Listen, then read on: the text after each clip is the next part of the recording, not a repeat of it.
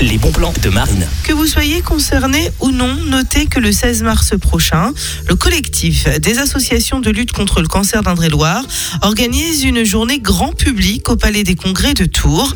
L'objectif de cette rencontre, c'est de faire découvrir les accompagnements dispensés dans le département à destination des personnes malades, mais également des aidants.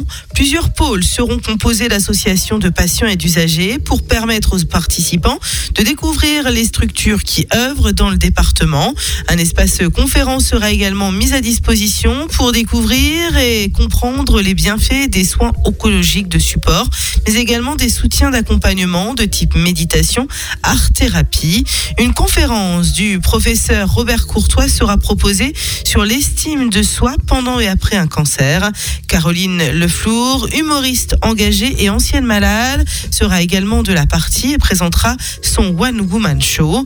Sans oublier des temps conviviaux comme le café des aidants et des séances photos offertes.